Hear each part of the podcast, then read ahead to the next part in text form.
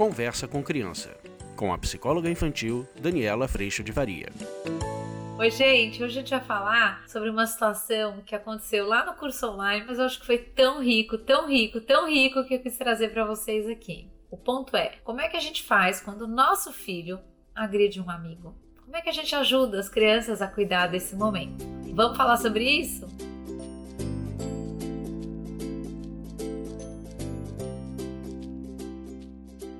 Oi, turma, eu tô até entupida já, de tão emocionada que eu fiquei, de tanto que eu já chorei aqui. Então aguenta a pessoa entupida falando assim, tá um pouco assim, mas vai dar tudo certo.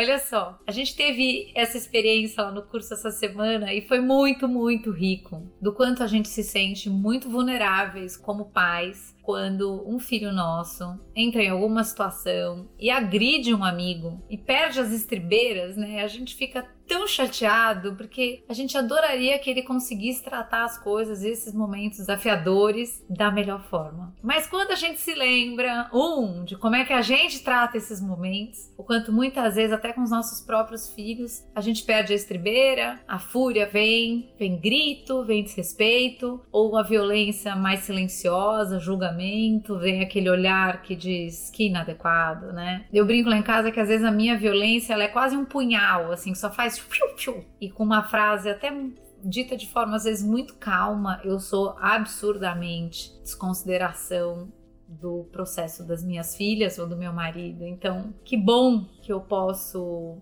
percebendo isso em mim, receber o convite para quando isso acontece no outro, que às vezes a gente vai ter um filho de temperamento mais dominante, às vezes a gente vai ter um filho de temperamento mais paciente, mas quando a gente entende que essa criança tá aprendendo a lidar com as situações tanto quanto eu tô, a gente baixa a nossa bola, né, galera? A gente baixa essa bola, baixa essa bola. A gente vai para uma pequenez, a gente vai para uma escuta, a gente vai para um pensar junto, a gente não vai mais pro lugar da expectativa expectativa e da exigência que botam a gente no passado, de que essa criança já devia dar conta daquilo da forma certa. Que a gente entende que a gente também não vive isso. Mas isso quer dizer que não temos nada a fazer? Não, não, nós temos a fazer. E que bom! A gente pode ajudar essa criança a perceber, quando ela relata nesse momento presente tudo que aconteceu lá na escola. A gente pode ajudar essa criança a perceber tudo o que, naquele desconforto gigante, naquela fúria enorme, o que, que ela precisava. Às vezes ela precisava que a injustiça terminasse, ela precisava ser ouvida, ela precisava ser considerada, ela precisava ser incluída na brincadeira, ela precisava de alguma coisa, mas que na fúria ela não teve outro recurso que não, às vezes, dar um tabefe no amigo, empurrar o amigo, xingar o amigo, fazer alguma coisa, que sim é a violência dela saindo.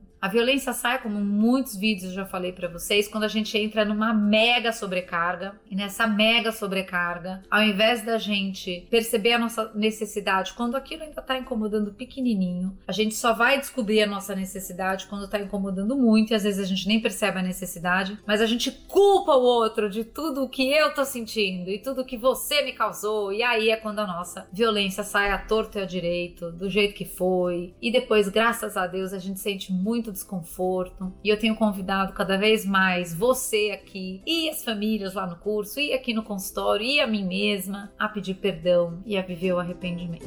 Esse é um processo maravilhoso.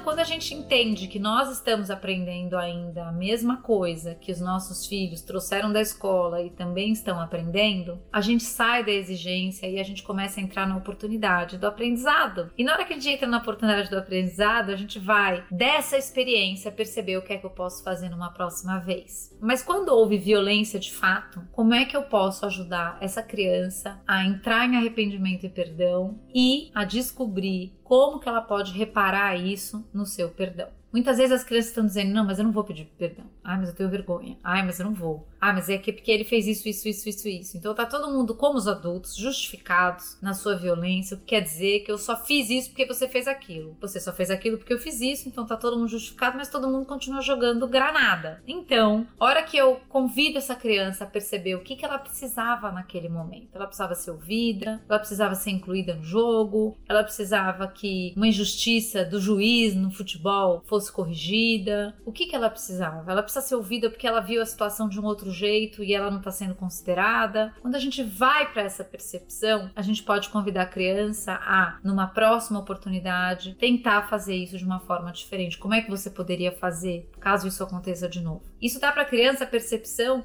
de quais opções dentro dos recursos que ela tem, que ela pode usar e quais são as armadilhas. Eu só não consegui falar calma, mãe, porque eu fiquei muito bravo. Mas quando é que você começou a ficar incomodado? Você consegue ver, lembrar? Consigo. Que bom. Então, se você começar a ficar bravo amanhã na escola, será que você já conseguiria entender o que, que você precisa? Ao invés de estourar ou de deixar isso ficar engolindo, engolindo, engolindo, engolindo, a hora vira uma bomba? Às vezes a criança vai dizer consigo. E a gente também vai treinando essa percepção. Mas tem um ponto que é muito lindo dessa história, que é quando eu percebo que a minha necessidade ficou clara e quando a gente pergunta para a criança, será que você pode fazer diferente na próxima vez? E a criança diz sim, eu vou tentar fazer. A gente acabou de abrir a janelinha para perguntar para ela: você acha que o como você fez ou como você disse o que você precisava foi de um jeito legal? E aí a hora que essa criança vai certamente dizer não, não foi. E o que é que você poderia fazer para que você possa cuidar do como você fez? Muito lindo perceber que às vezes as crianças vão dizer eu posso pedir desculpa, sim, eu posso. Mas é muito importante, às vezes, na infância, principalmente com crianças menores, eu tô dizendo crianças de 5 anos, 4 anos, 6 anos, 7 anos, às vezes até 8 anos, que a gente materialize essa desculpa. Essa criança pode fazer um desenho pro amigo, pode fazer uma caixinha pro amigo, pode fazer uma escultura de palito pro amigo, que ele possa perder algum tempo construindo esse perdão, concretamente para que eu vá lá no dia seguinte na escola, falar, oh, eu queria te entregar essa carta porque eu queria te pedir perdão ou desculpa pelo o que eu fiz ontem. Mas aí eu posso ajudar essa criança também a perceber, e a gente pode cuidar disso da gente. Nunca se esqueça de que a gente está na mesma situação, que é eu posso pedir desculpa pelo como eu falei com você, ou como eu comuniquei o que eu precisava. Mas ainda assim, mesmo nesse momento de perdão, eu posso comunicar de um jeito melhor o que eu preciso.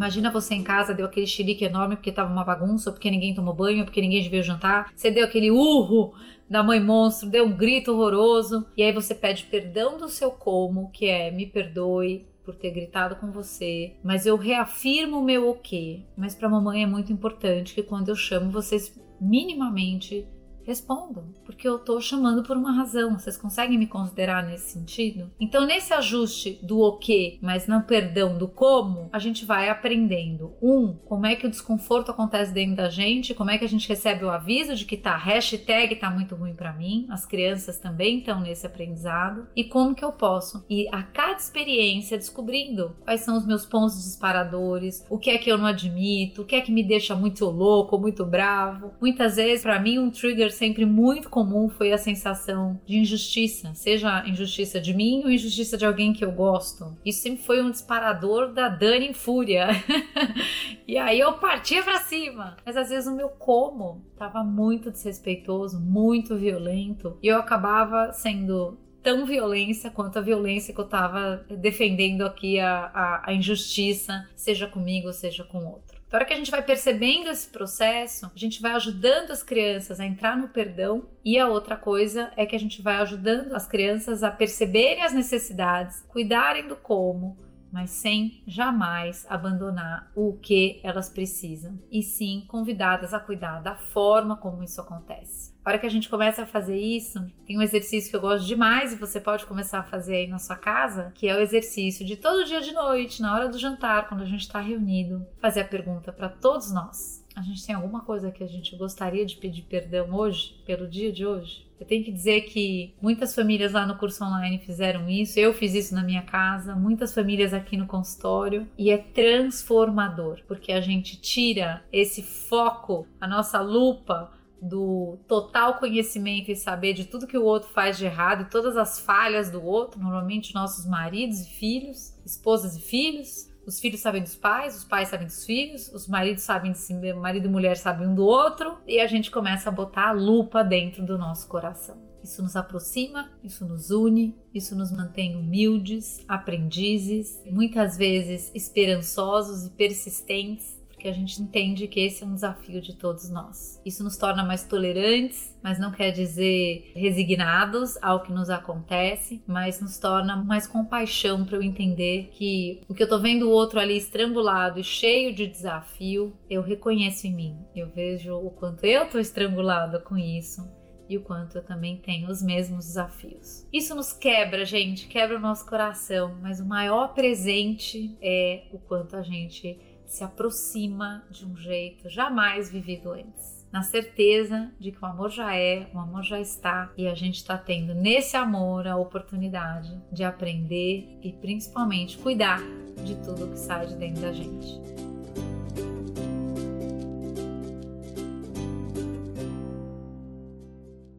Eu te convido para vir para o curso online onde a gente está aprofundando todos esses assuntos. Eu venho fazendo sim esse convite Fico muito honrada de ter conseguido construir com muitas famílias esse espaço. Esse espaço é para todos que quiserem. Trabalho de um ano, onde a gente vai, nesse trabalho todo, cuidando com muito acolhimento e respeito de todas as dores que você sente que são as mesmas dores que eu sinto e que a pessoa que está do seu lado sente, a que está aí do outro lado também sente, e que quando a gente se encontra nesse lugar, a sustentação é fantástica. Então, se você quiser aprofundar todos esses temas, eu sei que tudo isso muitas vezes toca o nosso coração de um jeito muito profundo e às vezes é muito importante que a gente encontre ou no curso online ou num grupo de mães, em algum lugar sustentação para que a gente possa olhar para tudo isso na certeza de que a gente não está só. E nós não estamos, tenho certeza disso. Eu agradeço a Deus em primeiro lugar pela presença dele no meu coração, pela sustentação da minha vida e agradeço também a tua presença aqui. É uma alegria para mim. Tudo isso que a gente tem vivido é um presente na minha vida. Um beijo, a gente se vê na próxima. Tchau. Você acabou de ouvir Conversa com Criança, com a psicóloga infantil Daniela Freixo de Faria. Mande seu e-mail para conversa@danielafaria.com.br.